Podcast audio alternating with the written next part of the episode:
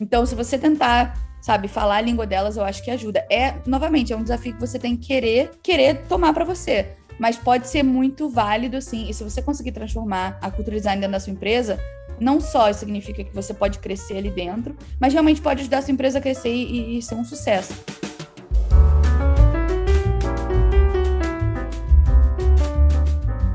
Olá, seja bem-vinda, seja bem-vindo. Eu sou o Victor Zanini e esse é o podcast Liderança em Design. Essa é a segunda temporada do podcast e eu tive o prazer de conversar com quatro mulheres líderes de design inspiradoras para trazer insights e outras perspectivas sobre os temas abordados no meu livro. Assim como a primeira temporada, esse podcast também acompanha como material bônus do meu novo livro, Fundamentos da Liderança em Design.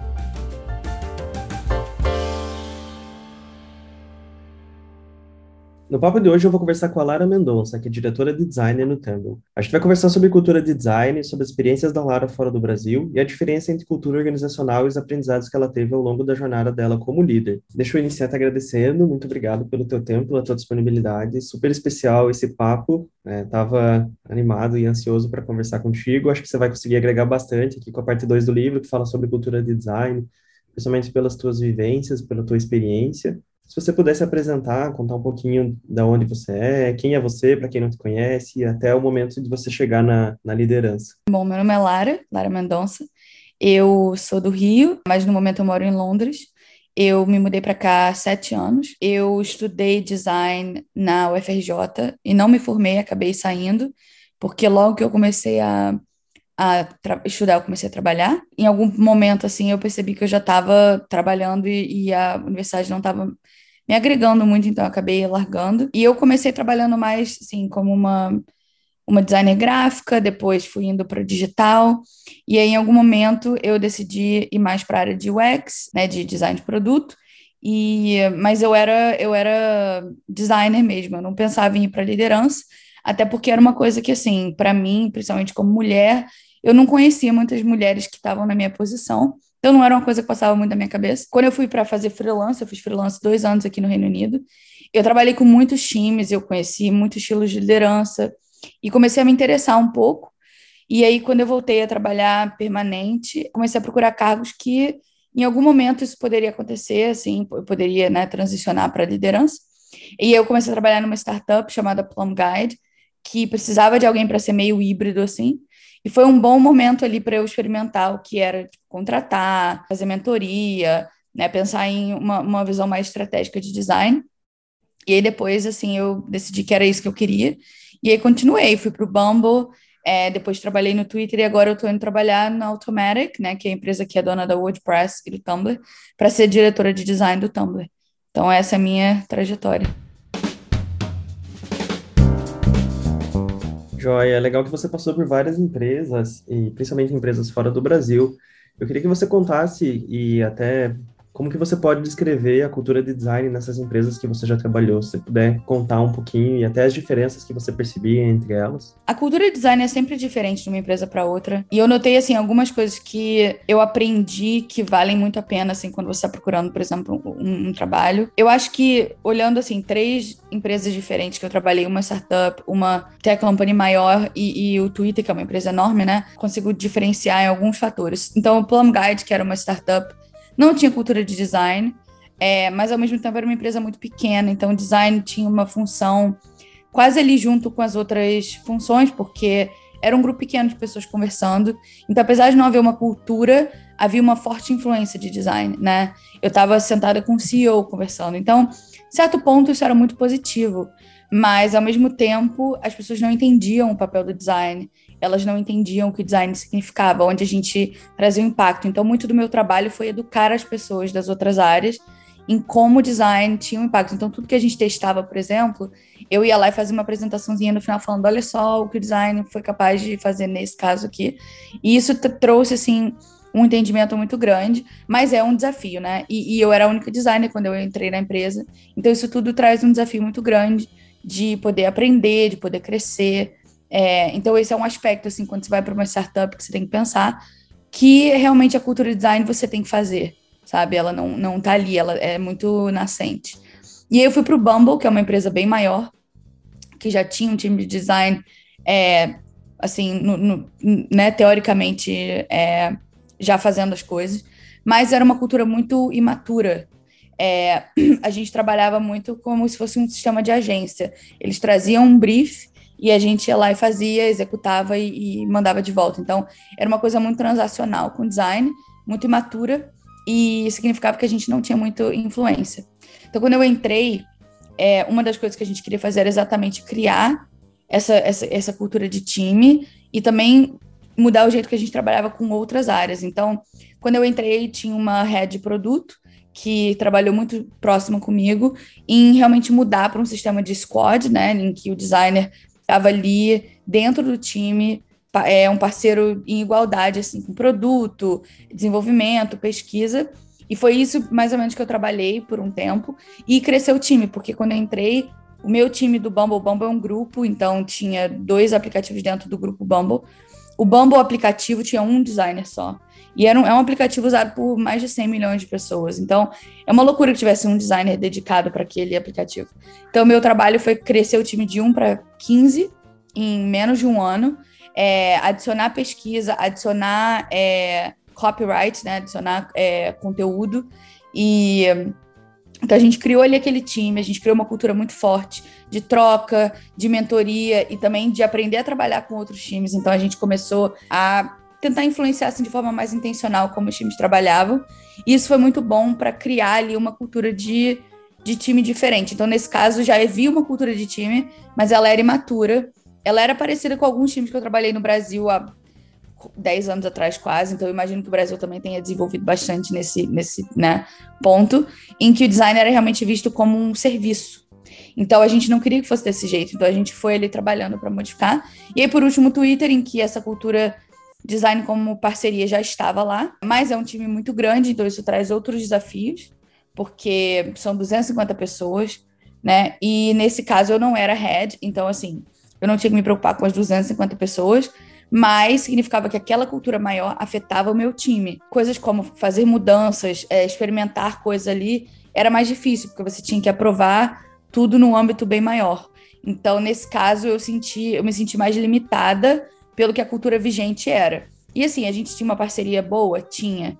Mas eu acho que ainda era uma situação em que design não era parceiro igual a produto. É, produto tem uma influência muito grande no Twitter. Então, eles eram quem realmente definia a estratégia e aí eles perguntavam para design o que, que a gente acha daquela estratégia, que não é a mesma coisa que criar uma estratégia juntos, né? Então, ali foi a, grande limitação que eu senti, mas ao mesmo tempo eu senti muito apoio por já existir um grupo de pessoas que estava pensando nisso. A gente tinha um time de operações, de design. Então, muita coisa eu não tinha que me preocupar mais. Isso foi um alívio, assim, de eu poder focar mais no, no, na estratégia do meu time e menos em como design funcionava no geral ali dentro da empresa. Então foi uma coisa que eu, que eu gostei muito, assim, de poder experimentar uma escala maior. É legal que você passou por diversos contextos, né? Você, você passou por um contexto pequeno, por um contexto mais uhum. médio ali, e começou a escalar um time, e no contexto já muito maior, né, de uma empresa muito maior. É. O que é interessante de vivenciar essas culturas, e eu queria até que você falasse um pouquinho sobre isso também na relação da cultura organizacional, o quanto ela afetava a cultura de design, porque eu imagino que numa startup ali passando por esse processo de início, validação do produto e até do Twitter, porque ele está maior, já está validado o negócio, como que a, a, cultura organizacional afetava a cultura de design? É, não, definitivamente afeta bastante. Eu acho que numa startup, você tem aquela coisa de todo mundo faz mil coisas. E isso, obviamente, é cansativo para o designer, porque se você pensar, cada membro do time sai de uma reunião e vai fazer sua tarefa. Para muita gente, essa tarefa é continuar pensando, né? Mas para o designer, essa tarefa ainda ele tem que realizar as coisas. Então, ele ainda tem a parte criativa que pega muito, assim, da, da, da, nossa capacidade cognitiva. Então, é como se a gente estivesse fazendo dois trabalhos ali, enquanto outras pessoas fazem um.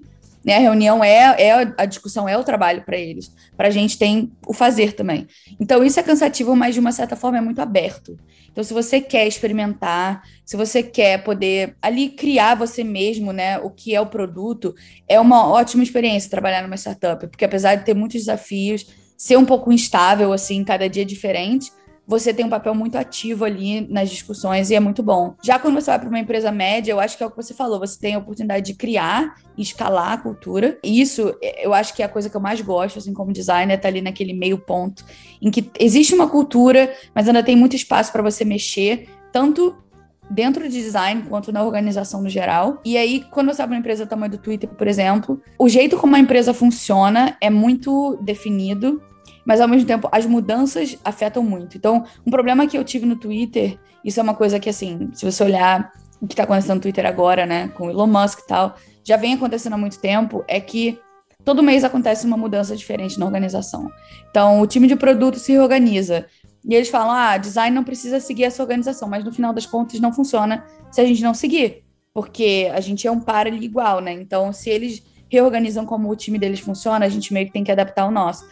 E o Twitter passou por isso, assim, praticamente todo mês que eu tava lá, algo diferente acontecia. Alguma pessoa saía, a pessoa nova vinha e tinha uma outra ideia. Então, isso afetava muito a nossa capacidade de realmente fazer o nosso trabalho. Eu troquei de time algumas vezes, no menos de um ano que eu estive lá. Foi muito conturbado, assim. E eu sinto que para o designer tem duas coisas que são muito importantes. E duas coisas que eu tento manter no meu time, que é contexto e estabilidade. O designer, ele precisa ter muito contexto no que está acontecendo, para ele ser um expert mesmo naquele problema, né? Então, se ele não entender muito bem qual é o problema que ele está resolvendo, qual é a audiência daquele problema, como, como ele, ele pode experimentar e ser criativo ali dentro daquele espaço, ele não consegue fazer o trabalho dele. E parte disso é ter um, um time estável, ter parceiros que você pode contar, né? Ter ali uma noção de que as coisas vão, num, num certo tempo ali, elas vão funcionar desse jeito. Então, se tudo está trocando todo mês, essas duas coisas não existem para o designer. E aí fica muito difícil a gente fazer algo realmente significativo. A gente fica meio que tentando navegar ali, mas sem conseguir fazer nada que eu veja como significativo. E para um líder, isso também significa ter que ajudar o seu time a navegar isso. Eu acho que isso é um desafio muito grande. Que empresas grandes, às vezes, não percebem que quando elas mudam ali outras partes da organização, elas estão afetando design, né? Eu imagino que isso pode acontecer porque quando a empresa está muito grande, ela meio que volta para esse estágio inicial e tem que começar a revalidar outras coisas, senão a empresa para de crescer. E aí, como está muito grande e não foi pensado nisso, esse processo de escala meio que se perde, né?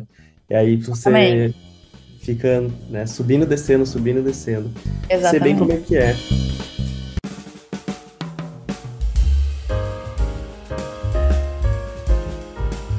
E uma coisa que você falou antes sobre o design ser visto como serviço e até que você acredita que no Brasil já mudou algumas coisas. Da época que você trabalhou aqui e até do que você tem conversado com as pessoas, o que, que você percebe como diferença de cultura de design nas empresas do Brasil e das empresas do exterior, enfim, as que você participou ou até outras, outras conversas que você tenha também? É, assim, eu acho que tem coisas que no Brasil são melhores em certos aspectos, eu acho que tem coisas que são mais maturas.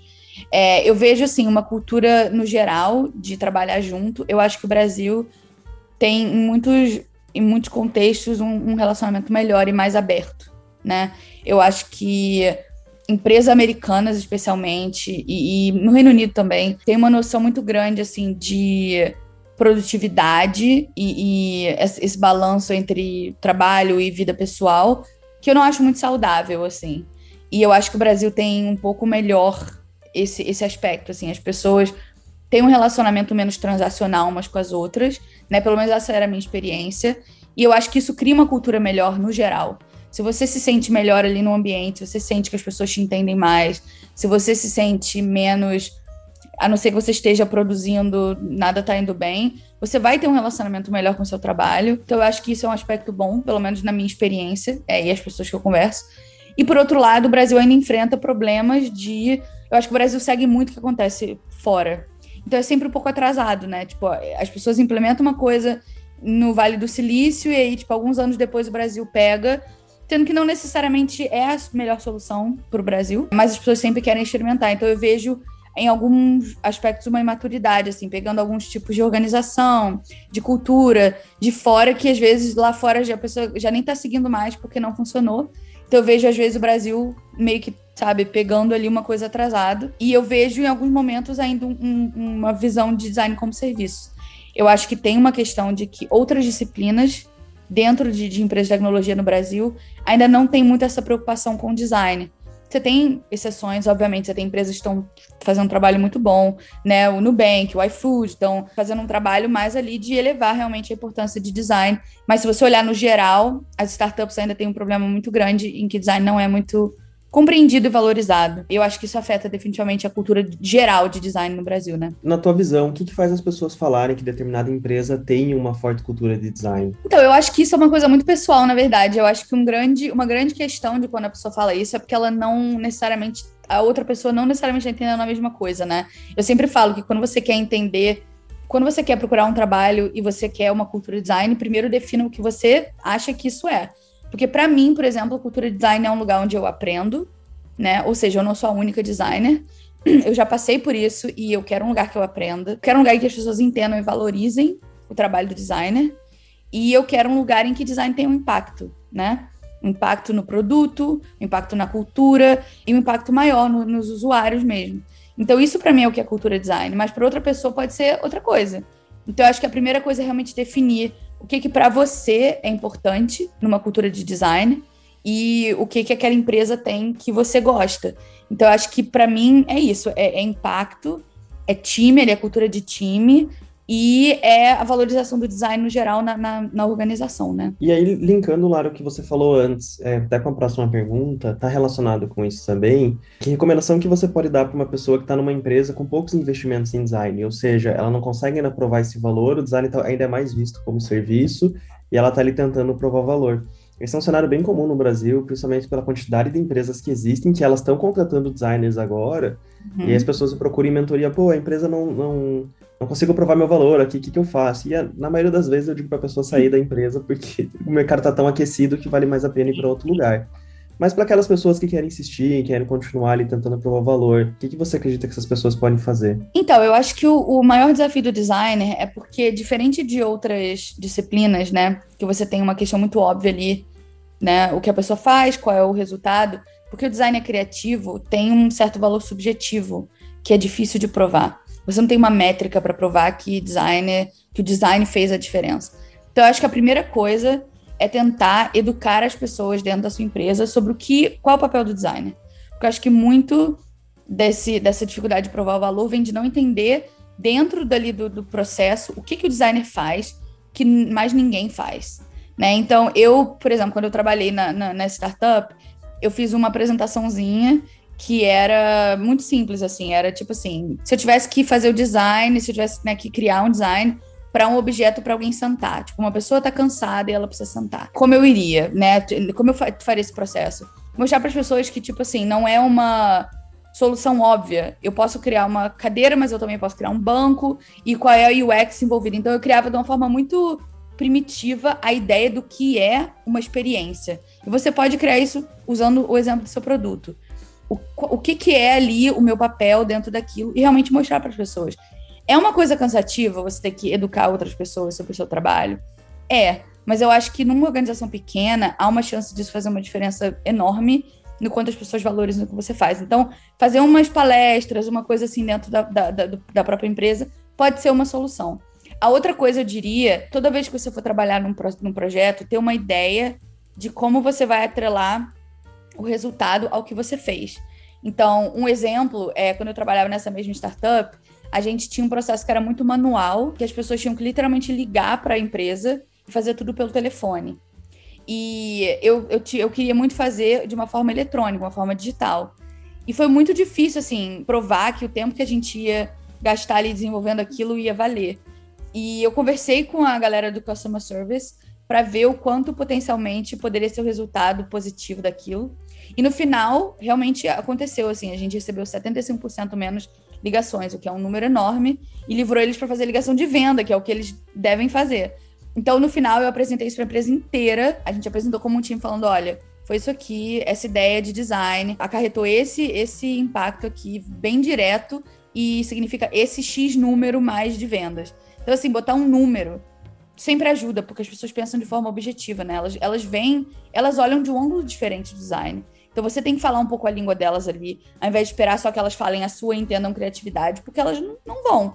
Então, se você tentar, sabe, falar a língua delas, eu acho que ajuda. É, novamente, é um desafio que você tem que querer, querer tomar para você. Mas pode ser muito válido, sim. E se você conseguir transformar a cultura design dentro da sua empresa, não só significa que você pode crescer ali dentro, mas realmente pode ajudar a sua empresa a crescer e, e ser um sucesso. E aí você pode diretamente ligar o seu impacto àquele sucesso.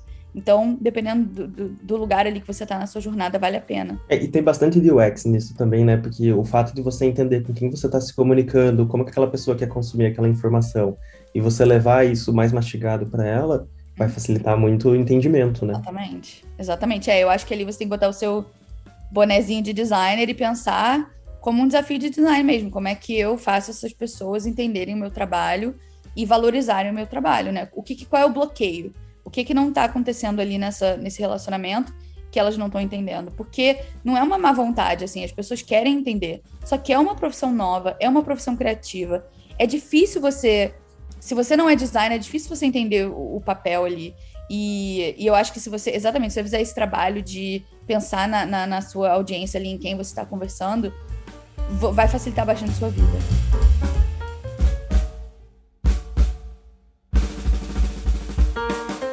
Olá, e falando sobre o romantismo que a gente vê sobre vagas, sobre empresas, você comentou antes que no Twitter, principalmente, ainda tinha um papel muito forte de produto e aí design acabava acompanhando. Então, de certa forma, lá ainda existia também algum processo de provar valor, mesmo a empresa sendo grande e ter vários designers. Como é que funciona isso? Porque, e por isso que eu falo do romantismo, né? Porque as pessoas acreditam que quanto maior a empresa, mais estabelecida, já tem a cultura, vou chegar lá e vou fazer meu trabalho, todo mundo vai valorizar. E às vezes pode não acontecer. É, assim, uma coisa que eu aprendi é que nenhuma empresa tem ali um setup, uma organização perfeita para você só chegar e teoricamente fazer o seu trabalho né? Nenhuma delas tem. É muito raro você estar tá numa empresa que tem uma alta maturidade de design, porque design, como eu falei, é uma, é uma disciplina muito nova dentro de empresas de tecnologia. Então, assim, a gente não tem os próprios processos, a gente segue processos de desenvolvimento, por exemplo, agile, né? Tudo isso, assim, que é usado como processo de design, na verdade, não é de design. Então, mesmo nas empresas maiores que estão aí há mais tempo, não existe ainda maturidade suficiente para você não ter nenhum problema organizacional afetando o seu trabalho. E eu acho que isso é verdade com qualquer disciplina. Empresas de tecnologia são jovens, a gente não, não é que nem, por exemplo, uma indústria que já está fazendo isso há 100 anos, sabe? Não tem muito ali como olhar para o passado e falar, vamos fazer desse jeito e vai resolver todos os nossos problemas. Então, acho que qualquer empresa que você for, eu sempre falo, o designer, todo, todo designer que eu sou mentora, né? Eu falo, olha, você tem que escolher quais problemas você consegue viver com. Sim, esse é o, é o segredo. Você sabe que vai ter problemas, só que tem problemas que você não consegue fazer o seu trabalho e que você vai ser infeliz ali naquela empresa, e tem problemas que você vai conseguir trabalhar e você vai ser feliz mesmo assim. Então é sobre escolher quais problemas você está confortável e quais problemas realmente não te deixam fazer o seu trabalho. Mas os problemas estão ali. E, e é o que você falou, existe um romantismo muito grande de que existe uma empresa mítica em que você vai entrar e ela não vai ter problema e tudo vai ser maravilhoso, sabe? E no final, eu acho que o mais importante é você trabalhar com pessoas que, assim como você, estão interessadas em resolver problemas, porque aí tudo, tudo é fácil. Agora, se você entrar numa organização em que eles acham que eles já resolveram um problema, e na verdade organizações grandes tendem a ser mais assim do que organizações menores, eles acham que eles já resolveram os problemas e o jeito que tá ali é o jeito certo, e ninguém pode entrar e querer melhorar nada, isso, na verdade, cria um problema maior, porque se você entra e você não gosta do jeito que a empresa trabalha, não tem nada que você possa fazer, né? Então, uma empresa com mente aberta, assim, aberta à mudança, aberta a aprender, é o que eu procuro no, normalmente, porque é o que possibilita eu chegar e falar, e se a gente experimentar isso? E eles vão acatar. E se não funcionar, não funcionou, sabe? Mas a gente experimentou algo juntos. E eu acho que no final isso é o mais importante. E é sensacional o que você está falando, porque na primeira parte do livro ela é inteira sobre autoconhecimento. E tudo que você está trazendo é autoconhecimento, né? Da tua expectativa, o que, que é importante para você, o que, que você não abre mão. Isso uhum. facilita muito, né? Quando você está procurando outro lugar para trabalhar, pensando em movimentação.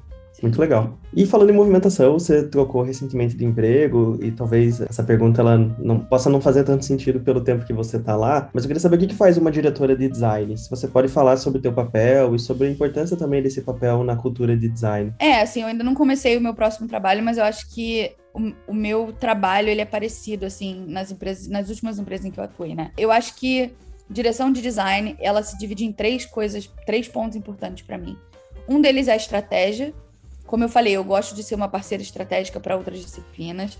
Então, não é só sobre dirigir um grupo de pessoas que fazem, né, executores. Eu acho que é conseguir elevar o design ali é uma parceria nível estratégico com outras disciplinas. E a segunda coisa é realmente ser uma mentora para o meu time, conseguir criar ali mesmo o design da carreira deles, né? Conseguir elevar o autoconhecimento deles, exatamente o que você está falando.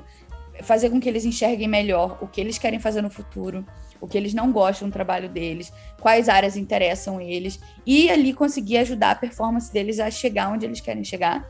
E o terceiro é realmente a direção criativa, que eu acho que é uma coisa que parte do design perdeu um pouco o foco, e eu acho que algumas empresas é, não valorizam mais isso. Eu acho que isso é intrínseco do design, que é você precisa de pessoas que são estratégicas, precisa de pessoas que sejam bons, assim, pensadores mesmo de produto. Só que no fim do dia, eles têm que entrar no Figma, eles têm que fazer o design das telas, eles têm que fazer o design das interações, eles têm que ter o usuário bem aqui, tipo, falando com eles. E isso é um aspecto que eu acho que se você não for um bom designer, você não vai ser um bom diretor de design. Se você perdeu o toque ali com o dia a dia do trabalho, o que, que é a realidade do, né, de fazer design, você não vai conseguir ajudar eles nessa área. Se você não conseguir elevar a visão deles, a qualidade do craft, né, do, design em si, eles também não vão conseguir. Então é sobre essas três áreas ali. É a performance e a carreira, é a estratégia e a parceria com outras áreas, mas também é sobre realmente a qualidade do design em si, o quanto o design nele mesmo consegue elevar o produto, né?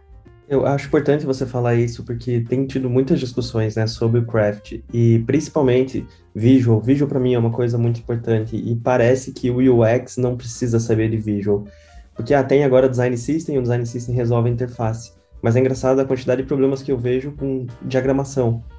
E, as pessoas usando o design system e fazendo coisas assim que você fica meio como que a pessoa conseguiu chegar nesse resultado usando uhum. o design system? Porque falta o básico do design mesmo, né? É, essa questão da diagramação, principalmente para quem vem de design gráfico, né? Super importante e relevante. Sim. Que legal.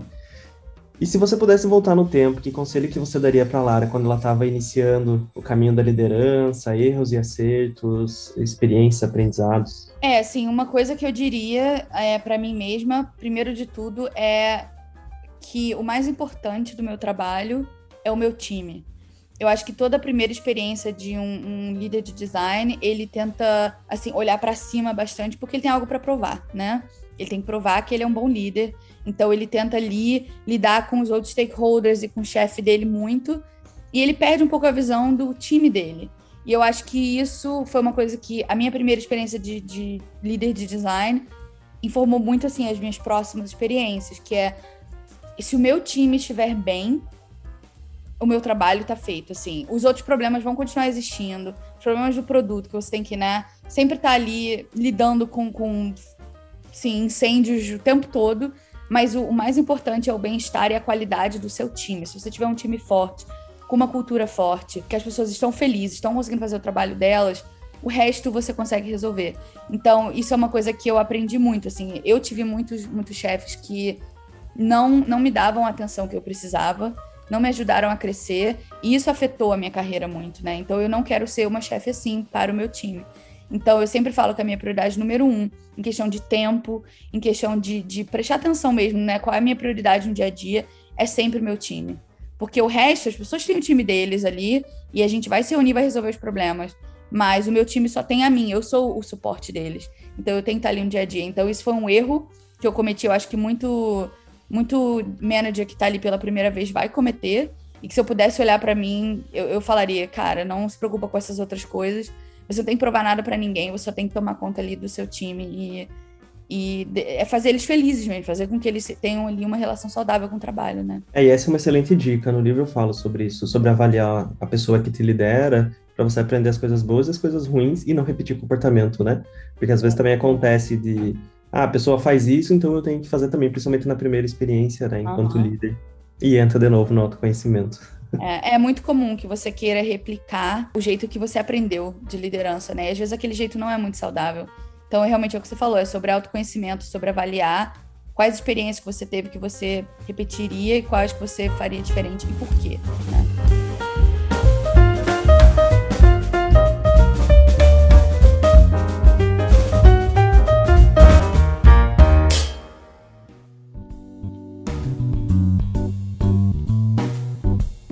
Claro, Lara, está chegando nas duas últimas perguntas. Eu queria que você fizesse algumas recomendações para quem quer estudar e aprender sobre o tema que foi abordado aqui na segunda parte do livro e que a gente tem falado agora sobre cultura de design. Claro, eu gosto de recomendar livros assim sobre o impacto do design mais do que sobre cultura de liderança, porque como eu, como eu falei na, nas outras perguntas, eu acho que muito do que a gente aprende sobre cultura de liderança vem de uma, uma, um jeito de liderar que não necessariamente é um jeito saudável. E a gente acaba replicando. Então, quando a gente lê esses livros sobre líderes, por exemplo, tem um muito famoso que é Making of a Manager, da é, Julie Zhu, que é ex-VP do, do Facebook.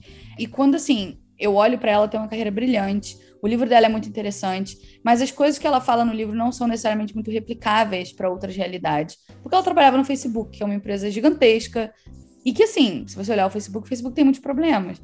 A cultura de design pode parecer saudável, mas eu conheço muitos designers que trabalham lá e não são felizes lá, porque o impacto do trabalho deles é muito negativo no planeta.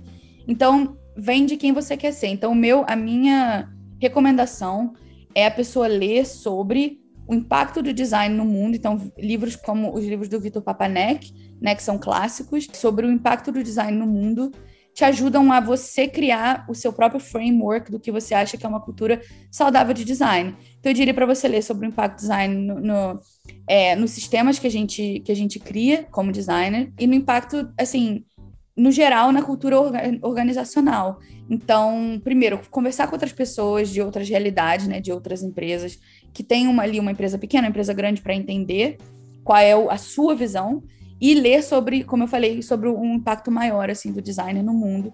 Eu acho que vão te ajudar a entender mais o que você valoriza como líder, né? E no, final, no fim do dia é isso que importa, é o que você como líder valoriza o que você, os valores que você quer ensinar para o seu time e os valores que você quer ensinar para o resto da organização. Por isso que eu sempre digo para as pessoas não irem muito nesses livros assim, Thinking Fast and Slow, esses livros que tentam te ensinar processo, porque processo você tem que olhar uma situação e ver qual é a solução daquele problema como designer e não tentar encaixar uma organização num molde ali, uma coisa pré-moldada que provavelmente não vai funcionar muito bem, sabe?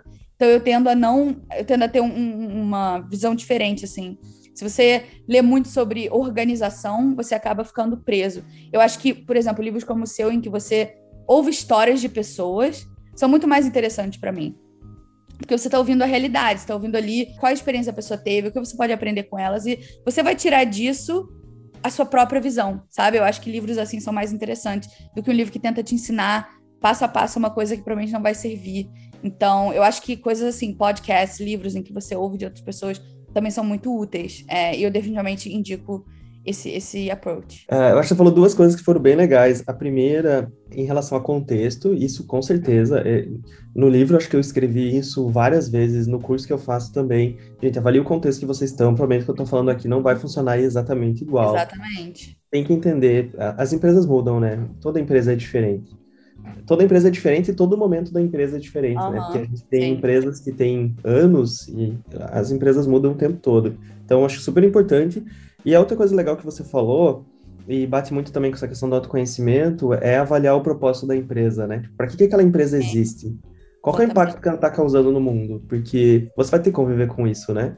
Não dá para olhar só para a cultura de design ou só para o dinheiro. Ah, o salário é bom, mas tipo, qual é o impacto que você está deixando? Porque se aquilo bate nos teus valores, você não vai ser feliz, com não certeza. Não vai ser feliz, exatamente. Eu acho que é isso que ler sobre design no geral, assim, né, o impacto do trabalho é uma coisa que vai te ajudar a ter esse autoconhecimento. Porque é uma coisa que eu me frustrei muito. Eu não pensava muito nisso, eu pensava muito no que eu era capaz de fazer como designer dentro daquele contexto. Eu pensava, ah, mas eu posso melhorar isso e aquilo no fim das contas, o, pro, o, propósito dessa empresa é algo que bate com algo que interessa a mim, que eu acho que é uma coisa que é positiva para o mundo? Se não for, no fim das contas, não adianta, né, todo o resto. Então, acho que é esse é o grande mistério ali da cultura de design, né? Você pode melhorar ali o quanto você quiser, mas se a empresa no geral não for algo que bate com você, não vai adiantar, você vai continuar infeliz. E, e eu acho que é por isso que é importante essa coisa que você falou sobre autoconhecimento. Acho que você precisa ter uma noção muito boa de quem você é como designer, do que você quer como designer e de quais experiências ali servem para te ajudar. Então, ler sobre outras pessoas é muito importante.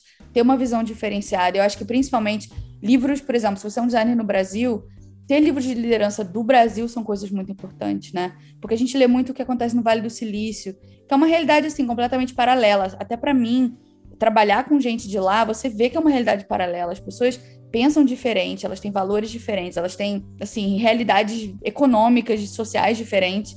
E elas não estão pensando na América Latina quando elas fazem o trabalho delas, que afetam a América Latina. Então é muito importante você ter ali exemplos de liderança, né, exemplos de como criar uma cultura design dentro da nossa própria realidade como brasileiro, como latino-americano, porque isso ajuda a gente ali a ter uma visão mais local e um pouco mais assim gentil com a nossa própria realidade, sabe? Então eu acho que isso também é importante. É por isso que eu fiquei muito feliz de de participar, porque eu acho que livros assim são muito, muito importantes. E uma, uma coisa também que tem bastante relação com isso, outro dia eu estava escutando uma entrevista da Bárbara, que por coincidência eu entrevistei a Bárbara no outro livro também, na segunda parte, uh, e ela, sempre muito inteligente, ela comentou que você entender do propósito da empresa, e você, quando fala assim, o designer entender de negócio, é entender como é que a empresa ganha dinheiro. Uhum. Porque se a pessoa não olha para como a empresa está ganhando dinheiro, provavelmente ela não vai conseguir perceber esse impacto que está criando, né? Eu tenho, fiz mentoria outro dia, um menino, ele me falou disso, ele, cara, eu percebi que o que a empresa tá fazendo lá na ponta não faz bem para as pessoas. E agora o que que eu faço? Eu, cara, isso é entender da estratégia da empresa. E agora você viu como a empresa ganha dinheiro, agora você avalia se isso faz sentido para você, se bate nos seus valores. E você continua, não, o mercado tá super aquecido, tipo, é muito rápido para trocar de lugar. Mas tem que entender o quanto isso impacta para você e fazer esses pesos, né, da oportunidade que eles estão te dando e tudo mais. Então, olha, excelentes dicas, gostei bastante. E aí, Lara, para a gente fechar, você iniciou falando o quão difícil foi para você no início e que você não se imaginava no caminho da liderança, principalmente por não ter tantas mulheres líderes. Você já está há bastante tempo né, é, no, no, mercado de design, esse mercado, essa realidade já mudou, mas está mudando ainda, principalmente no Brasil, em passos lentos. Uhum. Eu queria que você falasse como é que é ser uma mulher líder hoje, o que, que você poderia falar para inspirar também outras mulheres que estão seguindo nesse caminho, nessa direção? Eu acho assim, primeiro que é sempre muito difícil você se imaginar num lugar em que você não tem referências, né? Então, procure referências, procure mentoria com mulheres, procure, assim, ler histórias. Eu acho que é, é outra, outra visão de porque esse livro é muito importante. Ler histórias de mulheres que já fizeram o que você quer fazer. Eu acho que isso ajuda muito a uma coisa que eu não tive e que dificultou muito, assim. Eu demorei muito mais tempo do que um homem na mesma situação que eu teria demorado para ver que eu poderia realmente ser competente nessa, nessa posição. E outra coisa é, é assim, é tão importante você ter uma diversidade de valores e de pessoas em liderança, porque não só porque inspira outras pessoas, mas porque são estilos diferentes de liderança. Né? Então, assim, uma coisa que eu noto com pessoas que vêm para a liderança de diferentes minorias, mas definitivamente com mulheres, é uma visão, assim, diferente do que é ser líder. E eu acho que isso é saudável numa empresa. Se todo mundo pensa igual, a empresa ela não vai aprender com ela mesma, sabe? Ela não vai desafiar ali os próprios valores e crescer. Ela vai olhar um caminho e vai falar: esse é o único caminho, e provavelmente não vai ser o melhor caminho, porque ela não está aprendendo durante aquela jornada. Então, eu acho que além de ser importante para mim mesma poder estar tá ali naquela experiência de liderança, eu acho que é importante para as empresas no geral terem nessa variedade de, e essa diversidade de líderes. Então, primeiro, se você não se acha competente, ou se você acha que esse caminho não é para você, provavelmente tem uma razão, né, que não é dentro de você para isso. Então, assim, desafie esse pensamento e tenta chegar ali na questão de por que você acha que não é para você. É algo que você não quer ou é algo que você acha que você não consegue, né? E por que que você não consegue? E a segunda coisa é o que eu falei, é buscar recursos para chegar lá. Então, assim, se você está numa empresa que não vai te promover porque você é mulher, ou ela, sabe, todo mundo na empresa que é líder é homem, você simplesmente não se vê ali sendo promovido para aquele cargo. Primeiro de tudo, procura uma empresa que tenha líderes mulheres já em outras, outras áreas que você se sinta mais confortável.